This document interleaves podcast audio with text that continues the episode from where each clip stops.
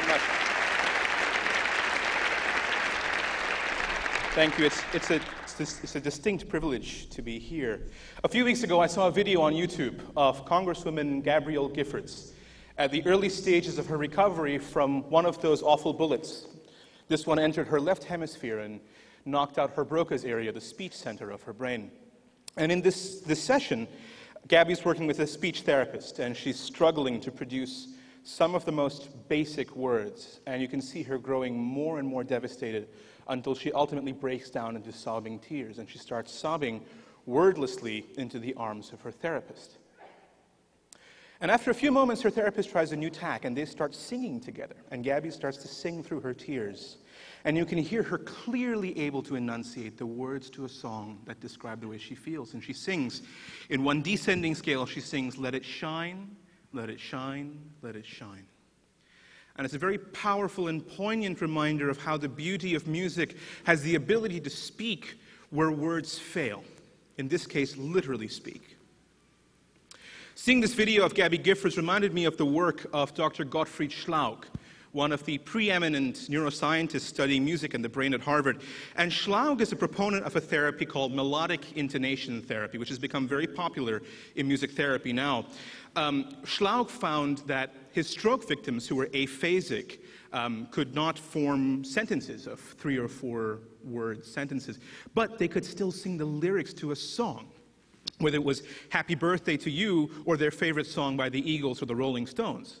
And after 70 hours of intensive singing lessons, he found that the music was able to literally rewire the brains of his patients and create a homologous speech center in their right hemisphere to compensate for the left hemisphere's damage. When I was 17, I visited Dr. Schlaug's lab, and in one afternoon, he walked me through some of the leading research on music and the brain, how musicians had fundamentally different brain structure than non-musicians, how music and listening to music could just light up the entire brain from our prefrontal cortex all the way back to our cerebellum. How music was becoming a neuropsychiatric modality to help children with autism, to help people struggling with stress and anxiety and depression, how deeply Parkinsonian patients would find that their tremor and their gait would steady when they listened to music, and how late stage Alzheimer's patients, whose dementia was so far progressed that they could no longer recognize their family, could still pick out a tune by Chopin at the piano that they had learned when they were children. But I had an ulterior motive of visiting Gottfried Schlaug, and it was this that I was at a crossroads in my life, trying to choose between music and medicine. I had just completed my undergraduate, and I was working as a research assistant at the lab of Dennis Selkoe, studying Parkinson's disease at Harvard.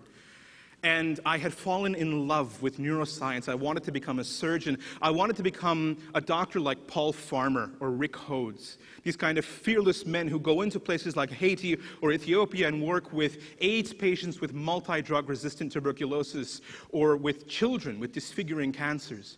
I wanted to become that kind of Red Cross doctor, that doctor without borders. On the other hand, I had played the violin my entire life. Music for me was more than a passion, it was obsession, it was oxygen. I was lucky enough to have studied uh, at the Juilliard School in Manhattan and to have played my debut with Zubin Mehta and the Israeli Philharmonic Orchestra in Tel Aviv.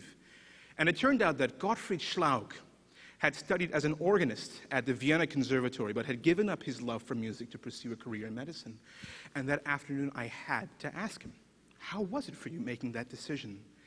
And he said that there were still times when he wished he could go back and play the organ the way he used to. And that for me, medical school could wait, but that the violin simply would not.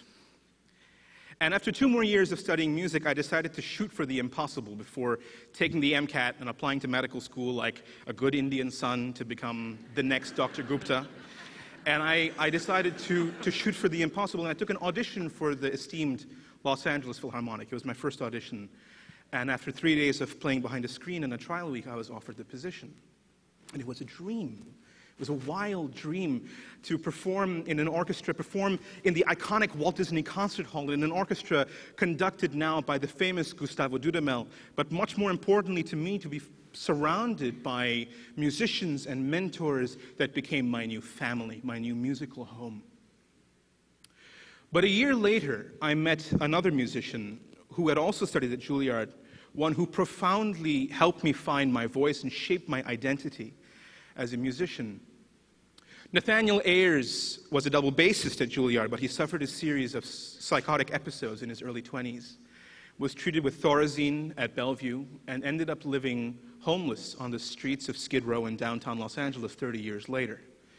Nathaniel's story has become a beacon for homelessness and mental health advocacy throughout the United States, as told through the book and the movie The Soloist. But I became his friend, and I became his violin teacher. And I told him that wherever he had his violin, and wherever I had mine, I would play a lesson with him. And on the many times I saw Nathaniel on Skid Row, I witnessed how music was able to bring him back from his very darkest moments, from what seemed to me in my untrained eye to be the beginnings of a schizophrenic episode. Playing for Nathaniel, the music took on a deeper meaning because now it was about communication a communication where words failed, a communication of a message that went deeper than words, that registered at a fundamentally primal level in Nathaniel's psyche, yet came as a true musical offering from me. I found myself growing outraged that someone like Nathaniel could have ever been homeless on Skid Row because of his mental illness. Yet, how many tens of thousands of others there were out there on Skid Row alone who had stories as tragic as his, but were never going to have a book or a movie made about them that got them off the streets? And at the very core of this crisis of mine, I felt somehow the life of music had chosen me. Where somehow, possibly in a very naive sense, I felt what Skid Row really needed was somebody like Paul Farmer and not another classical musician playing on Bunker Hill. But in the end, it was Nathaniel who showed me that if I was truly passionate about change, if I wanted to make a difference, I already had the perfect instrument to do it. That music was the bridge that connected my world and his. There's a beautiful quote by the romantic German composer Robert Schumann, who said, To send light into the darkness of men's hearts, such is the duty of the artist. And this is a particularly poignant quote because Schumann himself suffered from schizophrenia and died in asylum. And inspired by what I learned from Nathaniel, I started an organization on Skid Row of musicians called Street Symphony, bringing the light of music into the very darkest places, performing for the homeless and mentally ill at shelters and clinics on Skid Row, performing for combat veterans with post traumatic stress disorder, and for the incarcerated and those labeled as criminally insane.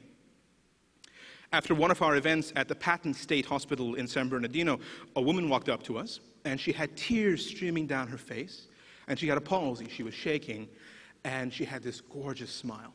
And she said that she had never heard classical music before. She didn't think she was going to like it. She had never heard a violin before, but that hearing this music was like hearing the sunshine and that nobody ever came to visit them, and that for the first time in six years, when she heard us play, she stopped shaking without medication.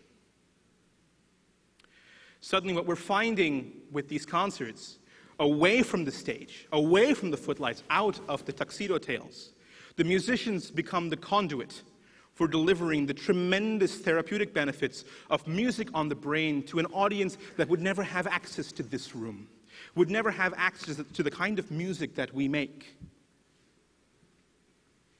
Just as medicine serves to heal more than the building blocks of the body alone, the power and beauty of music transcends the E in the middle of our beloved acronym.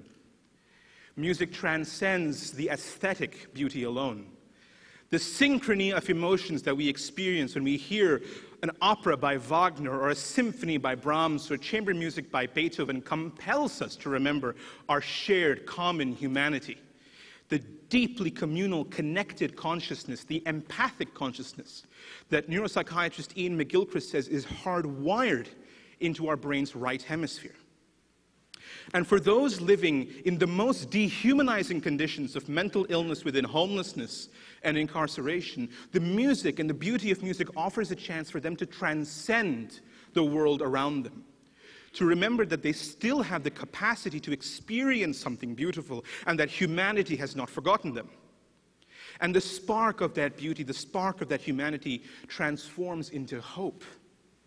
And we know whether we choose the path of music or of medicine, that's the very first thing we must instill within our communities, within our audiences, if we want to inspire healing from within.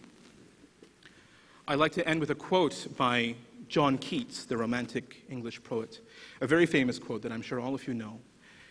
Keats himself had also given up a career in medicine to pursue poetry, but he died when he was a year older than me. And Keats said, Beauty is truth and truth beauty. That is all you know on earth and all ye need to know.